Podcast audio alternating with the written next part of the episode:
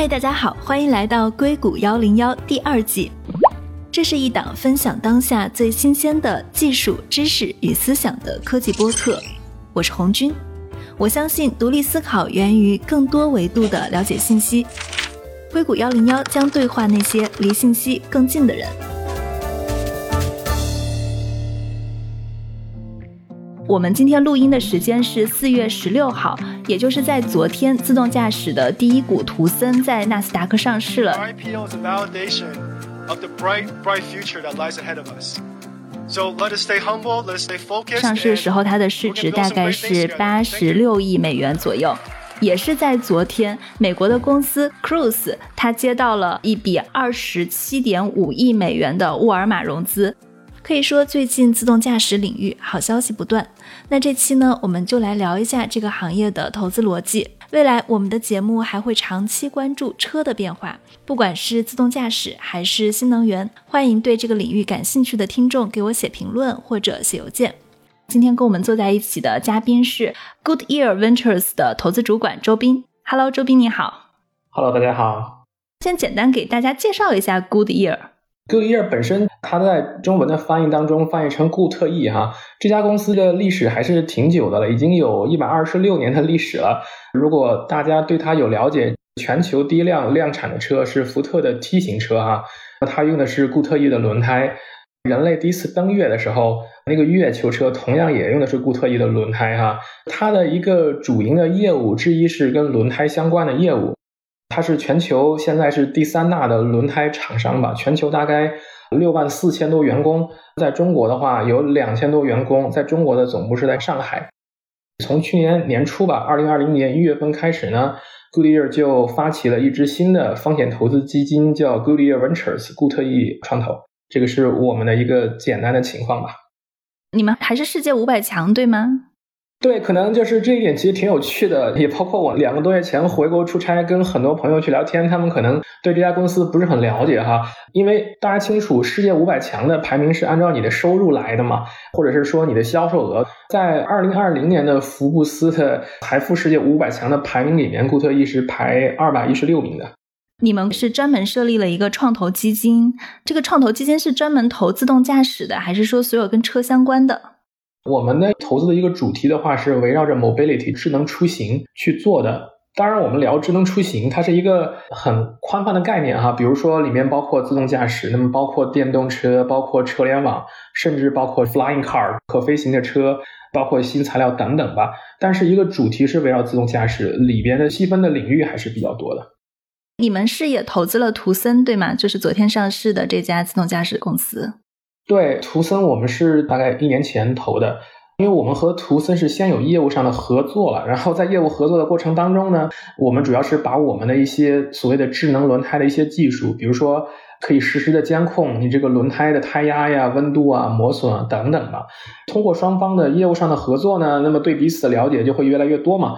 到最后去做战略投资的话，其实在我们看来就是一件水到渠成的事儿了哈。当然了，在我们最终投资之前，我们团队也去了体验了图森的这种无人驾驶的卡车，整个的体验的过程对我们来说还是非常好的一个体验了。全程我没记错的话，大概七十多分钟。因为这个里面是包括城市的道路，然后上高速，在高速上跑，然后再从高速下来，所有的这个路况都经历了，全程七十多分钟，安全员没有任何触碰方向盘的动作哈。七十分钟一次接管都没有。对，七十多分钟没有一次接管。在哪里体验的？在阿尔桑那，在亚利桑那州，我没记错的话。虽然我们本来就有很多业务上的合作，但是呢，我们实实在在的去体验了之后，相当于更坚定了我们对它的信心吧。主要的这个行驶场景是在城市道路还是高速？它是包括了前一公里跟最后一公里吗？对，它的场景是都有了，因为它是从城市出发。经过城市的道路，那么你要上高速，在高速上的时间也会比较久。经过高速上，有很多时候你需要变道、超车或者是让车，最后再回到城市道路。其实这个完整的场景还是都经历的，因为有很多一些公司让投资人去体验他的车的时候，很多时候是那种比较短的线路，十分钟、二十分钟，就是一个固定场景的，他们经常测试的那一个圈圈。对对对，非常对，这个他们都很熟了。然后你固定的线路，车也不多，时间也不久，这个可能困难比较低。但是你测试一个多小时，没有任何的触碰方向盘的动作，在我们看来还是做的很不错的。在那一个多小时中，其实我也有好奇啊，这个是他们的一个常规的测试线路，还是说他们随机选择的一条路？这个还是他们常规的测试线路了。其实所谓常规不常规，也是跟你测试时间有关系，对吧？对对对。如果你能测三个小时，哪怕是常规线路，但是你可能也会碰到各种各样的一些情况嘛。所以你们在测试的时候，它相当于车上还是有一个安全员在上面，只是说安全员全程都没有去接管这辆车，一直是让它在一个完全自动驾驶的过程中。对，是这样的。那你在测试的过程中，你感觉，比如说左转、右转，包括你提到了有城市路段、有上下高速的，跟人类的司机相比，这个操作是怎么样的？我觉得肯定是会有进步空间的。你有的时候，比如说碰到一些情况去刹车的时候，你可能会觉得比较柔和一点。如果是完全自动驾驶的话，有的时候刹车的时候，你人坐在里面，你可能会觉得刹的有一点急。那么肯定是会有进步的空间，但是整体来说的话，给我们的感觉还是很惊艳的。嗯，是七十分钟，这个时间确实还是很惊艳的，而且包括了高速场景。当时你们为什么投资图森？你提到了一个是之前你们跟他有一些业务合作，一个是七十分钟的测试，还会有其他的原因吗？无人驾驶乘用车、无人驾驶卡车这两个，在我们来看都非常重要，我们都会大量做布局。在这里面，相比较而言，我们觉得无人驾驶卡车的商业化落地可能会快一点。图森是二零一六年左右成立的，二零一六年我觉得是一个很神奇的年份呢。好像做互联网的公司，可能你是有很多是九七年、九八年、九八年成立的，这就好像是我们喝红酒那个 Vintage Year 那个年份一样。我们大家如果看图森是这个时候成立的，很多中国别的公司，你包括小马。还有包括文远等等吧，有很多公司是这个年份成立的。一六年、一七年是一个创业潮。对呀，对呀，这个其实就是很多我们现在看起来已经几乎成为巨头的无人驾驶公司都是那个时候做的。图森也是那个时候做，他们其实对很多商业化落地的想法哈，但在今天看起来可能已经成为行业共识了。但是在前些年的话，可能他很多商业化落地的想法还是想的比较清楚的。你能举个例子吗？比如讲，为什么开始的时候更着力于无人驾驶卡车，而不是无人驾驶乘用车？乘用车其实大家都看到了，所有那些最有钱的公司觉得这个市场规模很大，这点我们也完全同意，是很大。但是可能大家对于它什么时候能够落地的估计，可能有一点过于乐观了。对，比如说像图森，它现在落地了多少辆车？它现在是接近一百辆车是在跑的。它其实在美国的跑的车比在中国的跑的车还要更多的。美国跟中国的比例大概是多少？大概是美国占到三分之二吧，中国占到三分之一的样子。你刚刚提到卡车是更加好商用化的，我的理解是，比如说我们要去做无人驾驶乘用车的时候，当它在城市道路的时候，因为城市道路比较复杂，有行人、有车辆、有红绿灯。这个要处理的 corner case 极端的案例会更加的多一点，但是卡车，比如说它只是在一个高速上，它是一个相对单一的驾驶场景。但是我同时有一个疑问啊，它的这个高速的驾驶场景，还有它，因为卡车从出发点到终点，它还有开始的一公里跟最后的一公里，当然这个一公里要打引号，它也面临着城市道路的出行。所以我的问题是，像图森他们就是做一些固定线路，我做好了就去铺卡车，这个是它的商业化应用场景，还是说它是任何的线路都可以？它其实是会任何线路都可以了。开始的时候呢，其实很多公司商业化都会从一些相对固定的线路开始嘛。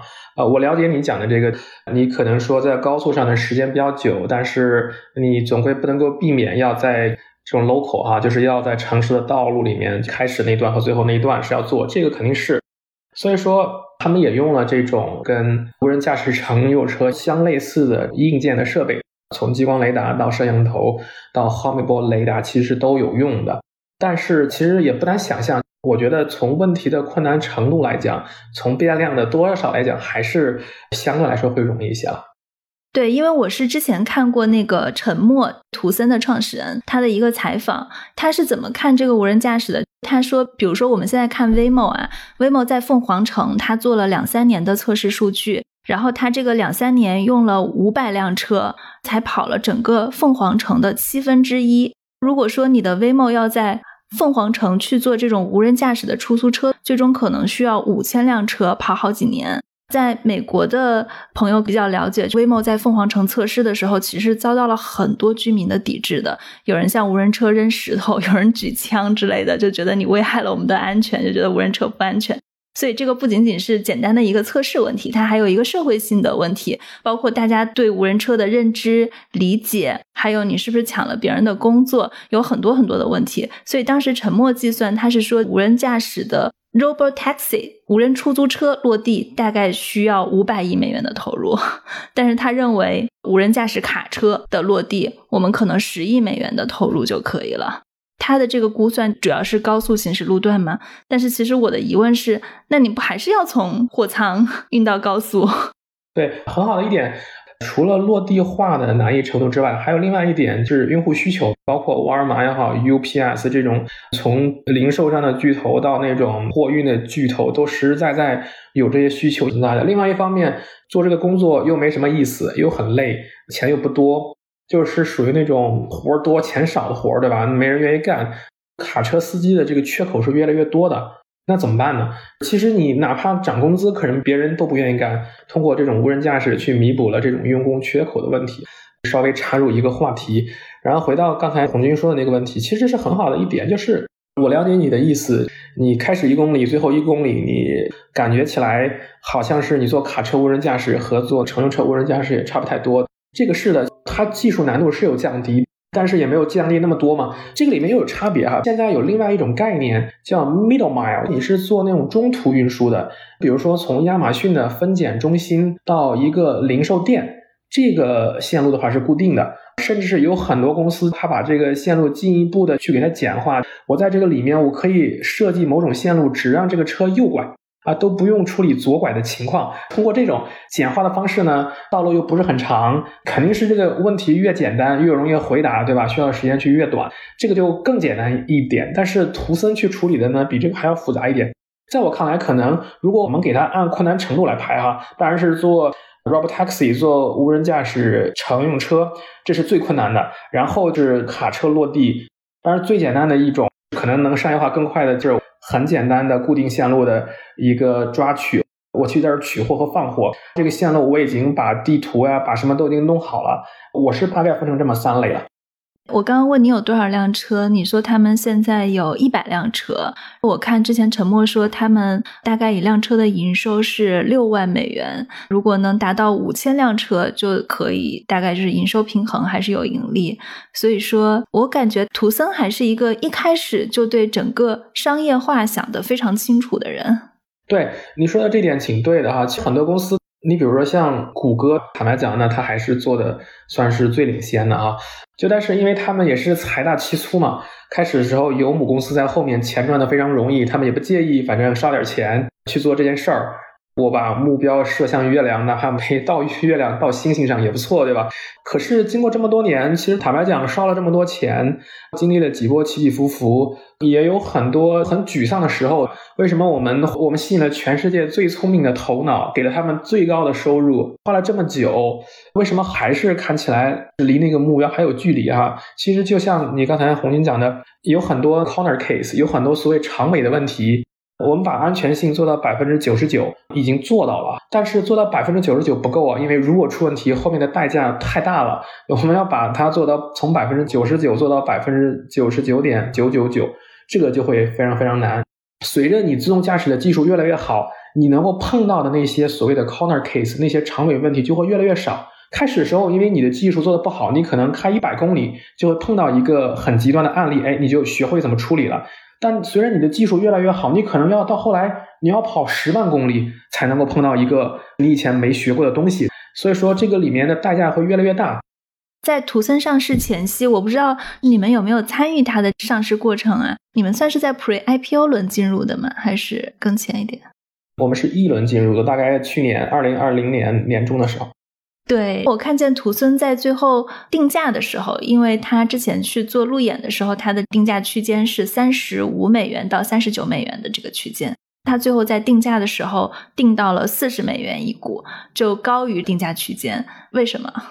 大家先看一下，如果说它的承销商的背景，基本上你发现是一个非常超豪华、超一线的投行，基本上都进来了哈。大家看，从摩根斯坦利、花旗、摩根大通、什么美银、野村、瑞信全在里边，好像是有十个左右的投行做承销商。从一个侧面就反映出来，其实大家还是很看好的。它最后真正的定价。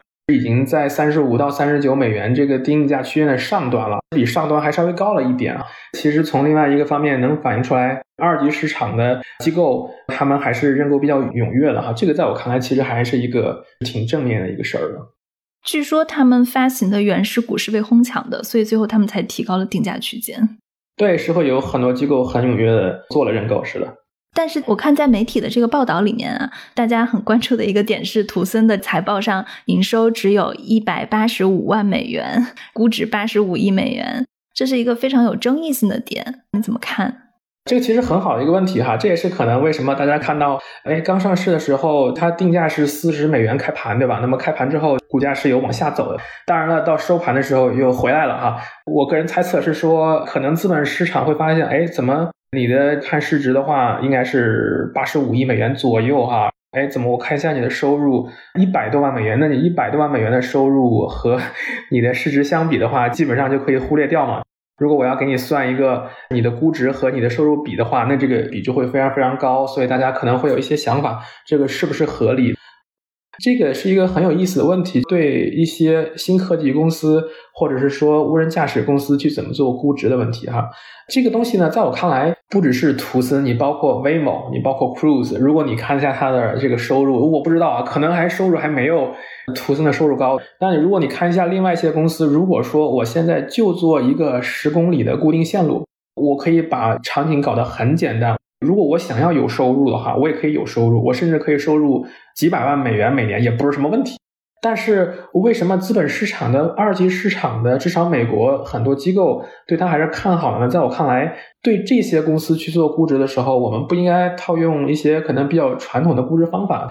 那么其实说白了，就是说我们要有想象空间嘛。因为你想象到本身无人驾驶卡车是一个万亿级的市场规模，那么在这个里面，图森是做商业化落地，不管是从技术、从团队、从商业化落地的。规模化量产的速度和步伐来看，还是做的比较领先的。所以说，这个里面的想象空间是非常大的。这是我觉得为什么资本市场是看好的。我们不看图森，看很多我们国内的相类似领域里面的公司，对不对？那估值也都是非常高的。这个估值是不是合理，可能是个仁者见仁，智者见智的问题哈，也没办法用公式去算出来。那么我只能说，无人驾驶它本身的市场规模非常非常大，几乎所有人都相信，起码做到 L 四这个级别的无人驾驶这一天始终会来，只是我们不一定清楚这一天是五月六号还是五月八号，但我们知道这一天肯定会来。我们在这个行业里面的公司，如果你能做到很领先的话，我们觉得你以后是有非常大的成长空间的。我觉得基本的逻辑应该是这样子的。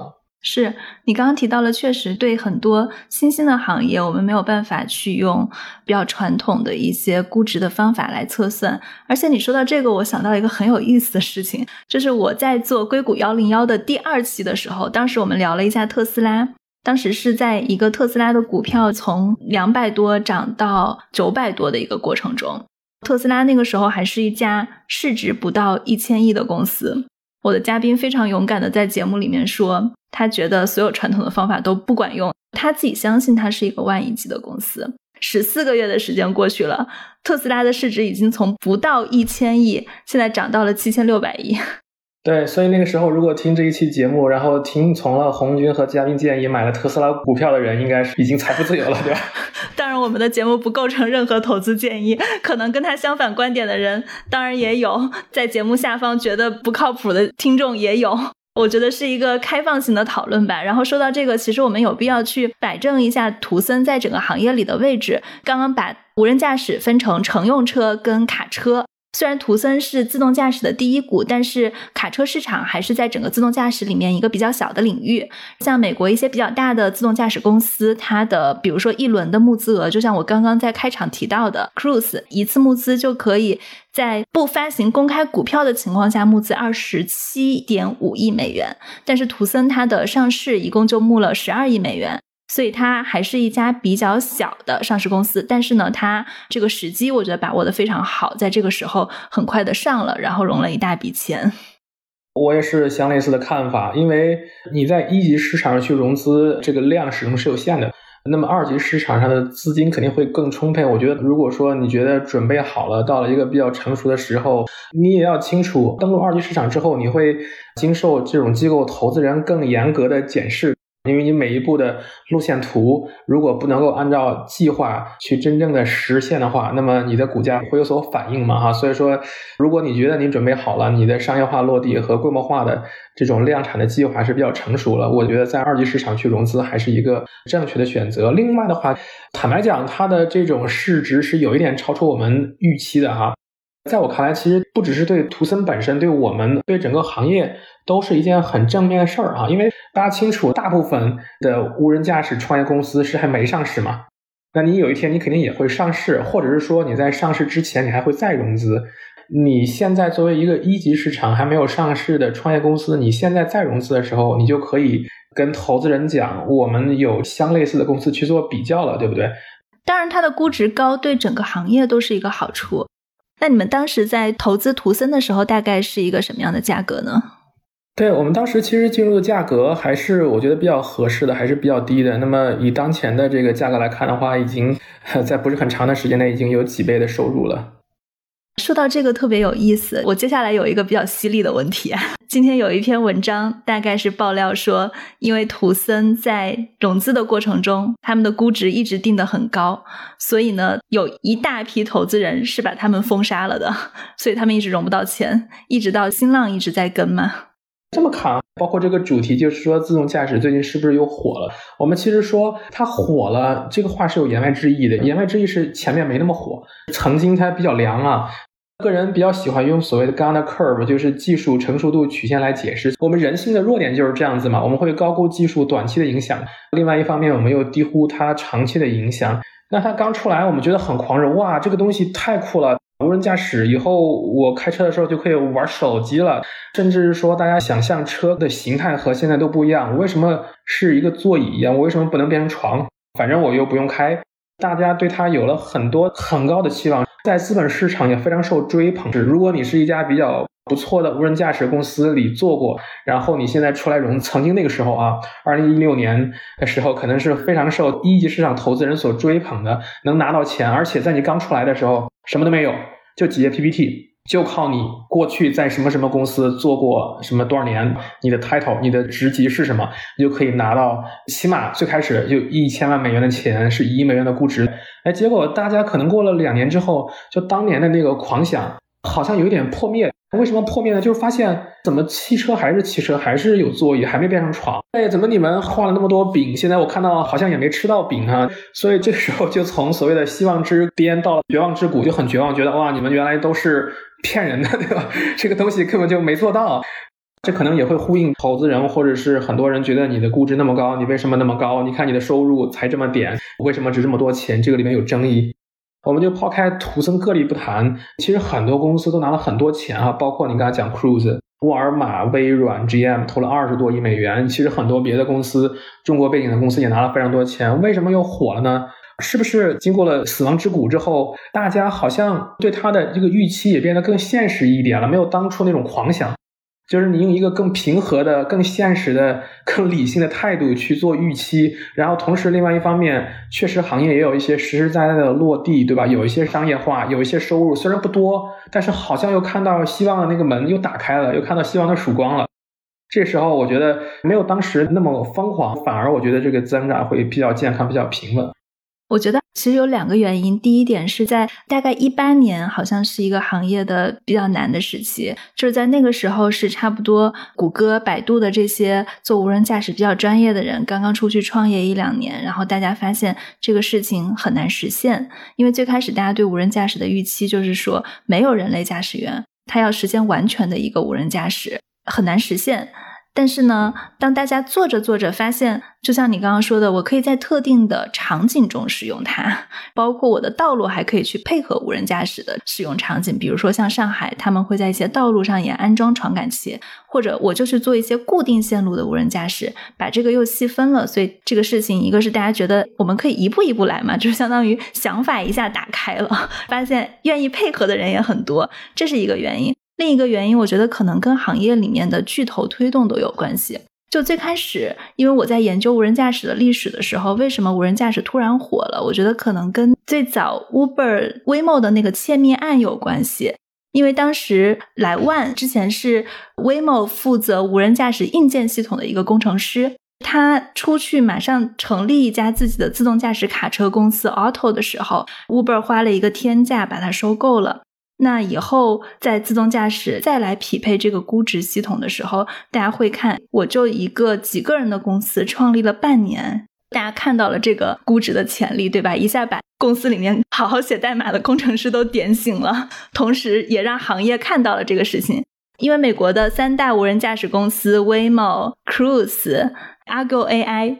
当这些资本都拿着钱进来，包括亚马逊来收购，沃尔玛参投，大家一看这个行业是在几十亿、几十亿美元的钱往里进的时候，就觉得巨头都进来了，上游资本看好这个领域，我们是有钱的。包括我不知道你们投资人有没有这种想法，就算上不了市，只要亚马逊、腾讯愿意收购，可能也可以退出啊。包括跟车厂的合作。对你说的很好的一点，我前几天的时候在领英上面发了一个很短的我个人的一个看法，就是我个人觉得啊，以后二十年如果把它叫智能出行的话，智能出行这个行业是全世界最大的单一市场，没有之一啊，这是我个人的看法。当然，智能出行里面包括无人驾驶，包括电动车等等。我还觉得就是有一点调侃，我在说现在你是一个什么情况？是看起来做手机的、做五 G 网络的、做无人机的。都过来合作搜索引擎的一块儿开始做车，就是你现在如果你不跟车或者不跟智能出行沾点边，你都不好意思说你是行业巨头了，因为微软你看起来它和这个行业沾不到什么边儿。那他投 Cruise，其实在我看起来是为了推动他的这个云的服务，就是后来呢，Cruise 用了很多的云的服务就可以用它的。当然了，你说那 GM 有很多车企，这是可以理解的。沃尔玛你也可以理解，虽然它不做车，但是它毕竟有那么多的货运的业务，它也需要啊。其实你可以说调侃，某种程度上也是一个很严肃、很认真的事儿，就是真的，全世界的巨头，不管是中国还是美国，好像都拿着巨量的钱进来。那就更不用说那些传统的造车的公司了，对吧？那大众、丰田这些公司都不用说了。我觉得这个市场的想象空间还真的挺大的。对，包括像你们，你看你们是一个做车轮胎的公司，你刚刚上来就提到你们是先跟图森合作，然后投资的他们。就比如说你们会在轮胎里面安装这种智能传感器。在我理解看来，你们有一部分是战略性投资，有一部分是财务性投资，然后你们也会看重跟他们的合作，因为从你的投资的逻辑来看，我看得出来你们是在后期，就是一些自动驾驶公司稍微成熟了以后，你们再进去的，所以我能感觉到里面你们是会有一些合作的诉求在的。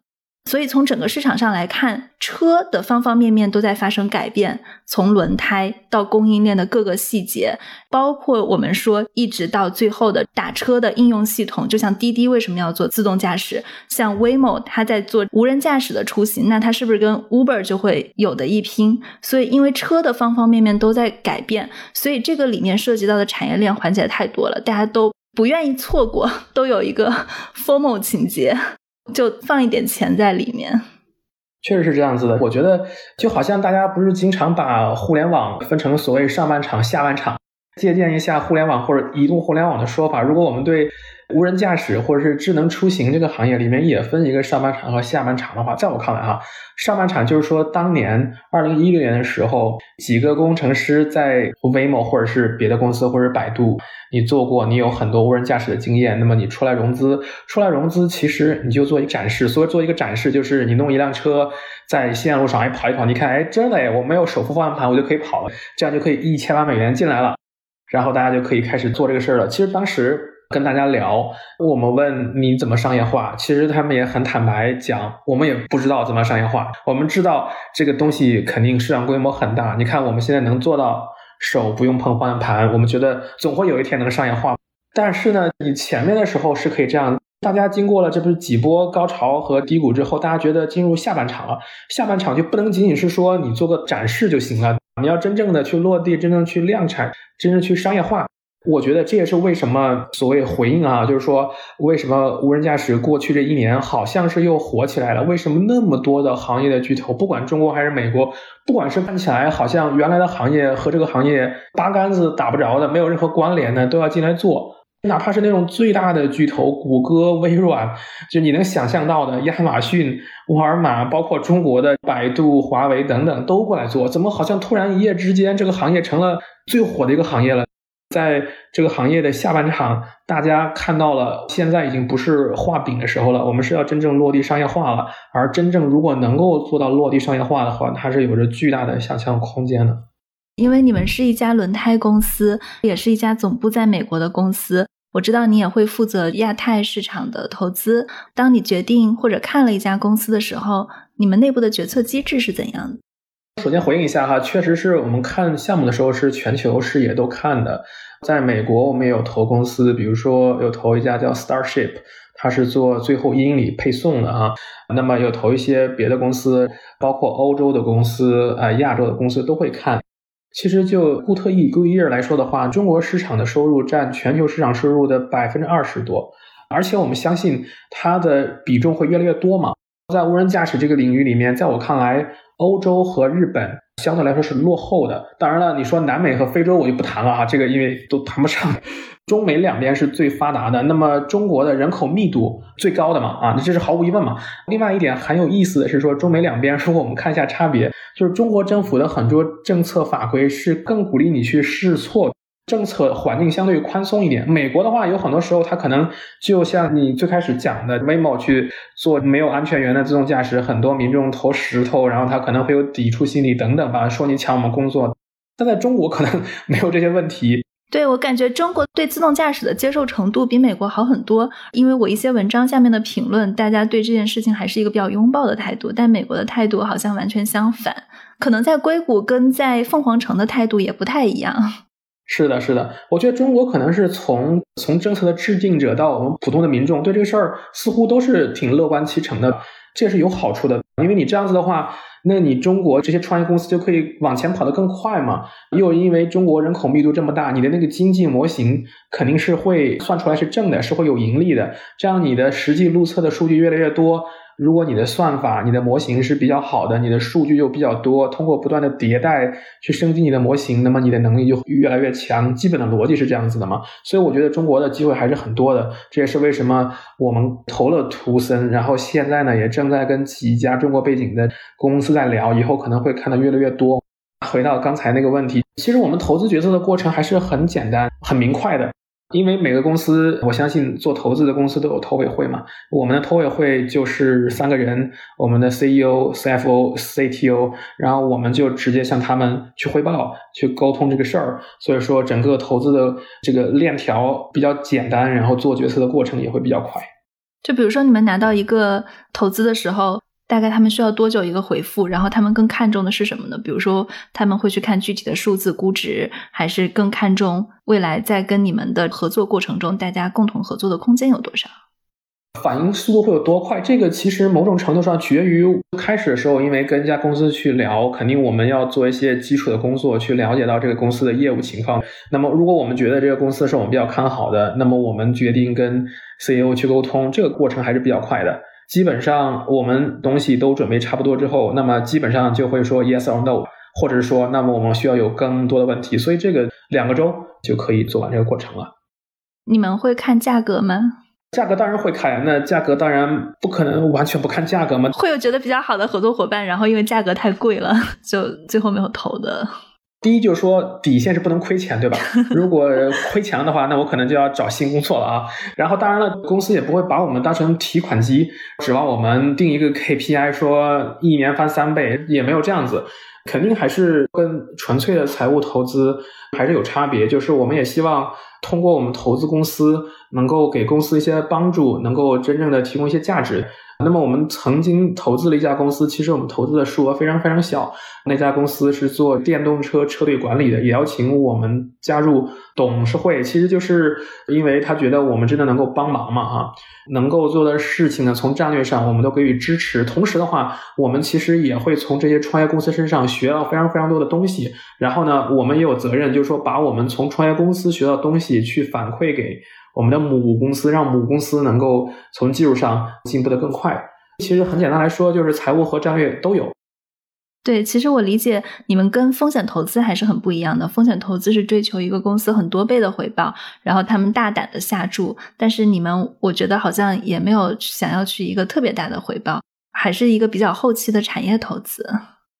对，可以这样讲。然后我们其实因为做布局的时候也会广泛做布局吧。你包括我刚才讲有投了最后一英里的配送的，然后有做卡车无人驾驶的，然后我们现在在很大量的看做乘用车无人驾驶的。当然，在加入 Goodyear Ventures 前，我们也投过做传感器的、做激光雷达的。所以其实整个的布局还是比较多的。刚才其实有一点稍微澄清一点，就是从阶段上来讲的话，也不应该很后期。比如说我们投那个 Starship，它其实就是 B 轮的一个投资，那那个就是偏早期。另外再补充一点的话呢，开始可能有讲我们的基金规模是一亿美元哈，一亿美元呢并不意味着说那我们就不能投更多哈。然后大概在两个月之前吧，我们收购了另外一家全球第五大做轮胎的公司，叫 Cooper 哈。这个收购案例当然现在还是在完成的过程中，但这个案例的话，最后的价格应该会在二十五亿到三十亿美元的一个收购案。我想说的是，如果有一些战略性的机会，我们觉得非常非常好，我们也可以写一张比较大的支票，也是没有问题的。嗯，好的。在你加入 Goodyear 的这个时机，中美关系是比较紧张的，它会对你的投资有影响吗？其实还好哎，作为我个人，我肯定是由衷的希望中美关系越来越好，这一点我觉得符合大家的共同的利益。但是我觉得可能就中美关系，我个人觉得现在是有回温了，至少在过去的可能一到两年比较低谷的时候，可能受影响比较大的，我理解是中国背景的公司、中国背景的投资机构想要投资美国的一些敏感的行业。投芯片或者是什么可能受影响比较大，但是 Goodyear 固特异本身它是一家纯粹美国的公司，然后他去投中国的公司，中国的公司大部分时候还是敞开怀抱欢迎的，因为我们除了钱之外还有一些战略的资源，所以到目前为止我们觉得还都是挺顺利的。讲一下你之前的经历吧。我知道你在加入 Goodyear 以前是在 TCL 做投资的，然后你可不可以大概聊一下自己是为什么会进到车跟出行的这个领域，以及你大概的一个个人经历？我其实，在硅谷待了十多年了。其实，在硅谷最早期的时候，我自己是技术背景的嘛，我是学电子工程的博士毕业。开始的时候是在一些科技公司兼半导体的公司来做研发，后来做管理，包括希捷科技是做存储的公司哈，包括 KLA 叫科磊科技，是全世界也是最大的做半导体检测设备的。那么后来，其实坦白讲，我的一个感觉就是，在大公司，你不管是做研发，包括后来做管理，其实还是在一个相对比较窄的领域里面去深挖。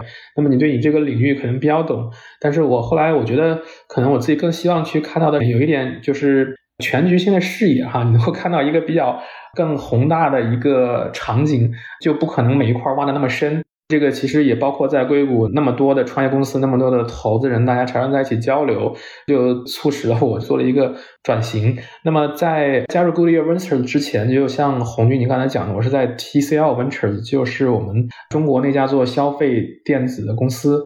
对中国的听众应该都知道。对，也是他们成立了一支一亿美元的基金啊。这个问题其实我觉得很有趣，为什么 CVC 战略投资基金很多都是开始一亿美元？这个我也没搞懂，真的是有很多基金都是这么做的。一亿美元的基金，然后我们有团队在以色列，有当然在中国总部是在深圳嘛哈，然后在北京，在硅谷，我是在硅谷这边做 venture partner 投资合伙人，然后去看很多的项目。TCL 这边还是投资了很多硬科技的公司的，比如说我们寒武纪，对不对？那么寒武纪是中国做人工智能芯片的一家公司，二零一九年就上市了哈。它其实也就相当于汽车大脑嘛。当然，寒武纪是既做云又做端，所以做端就是边缘计算，边缘计算就可以用到车里面做车载芯片，充当汽车大脑的一个角色。那么也投资了 Innovis，是做激光雷达的公司，当时是 B 轮的时候有投资哈。跟三星软银在一起投资，上个周四月五号在纳斯达克完成了上市。这个其实都是跟车有关系的。对这个行业看到越来越多，认为也很幸运的一点吧。我们开玩笑说，个人前进的奋斗的道路要和时代的脉搏产生共振，对吧？也包括你红军，你在这个行业里面也观察了很久啊。也包括我个人，我觉得很幸运，在这个行业里面待了比较久，投了一些公司，也聊了很多公司。现在很幸运的看到。好像这个浩浩荡荡的历史潮流正向这个方向走来，对不对？过去六七年做的是这个，那么以后可能二十年我还想做这个。对我跟周斌认识，大概是你在 TCL 做投资的时候，你虽然在给一家消费品牌做投资，但我看到你在 TCL 里面也是投了很多跟车相关的。我真的可以理解你为什么会在那个时间点去投那么多跟车相关的公司，因为真的是在硅谷，你就很容易感受到。潮水是在往哪个方向流？当一个领域火了，最开始是在硅谷有很大方面的体现，比如说你可以看到每天各种各样的会呀，都是关于自动驾驶的，关于区块链的，或者你会遇到各种各样的创业者来融资，来找媒体采访。你不想知道这个新的方向在哪里都很难，所以我大概可以理解为什么说你在那个时间点做投资会跟车发生关系。我也是在那个时间做报道，会关注到很多很多自动驾驶的项目。对我说一个很庸俗的观点，就是说，你可以看作为一个工程师的话，你要跳槽，然后你跳槽到什么公司，他给你的薪水，这是一个参考指标嘛？曾经一度也不是一度，其实包括到现在，如果你跳槽到 v 某这种公司，然后你有些经验的话，你的整个的这种收入是很可观的啊。另外一个就是你做这个行业，你现在出来融资，你看看是不是有很多人想要给你钱？这两个指标其实我觉得能看出来这个行业是不是比较火、比较热哈。是的，我们今天 freestyle 的聊了很多事情，我觉得还是聊得挺兴奋的。我也在节目里面打一个小广告，就是我们之后还是会长期关注跟车相关的行业，包括自动驾驶领域，包括新能源。如果我的听众们你们在某一个领域非常了解的话，可以联系我，我们可以一起碰撞一些话题。好，那感谢周斌。好的，谢谢。如果你们喜欢我们的节目，可以在苹果、小宇宙、喜马拉雅、蜻蜓 FM 等播客客户端上来关注、订阅我们。感谢您的收听，谢谢。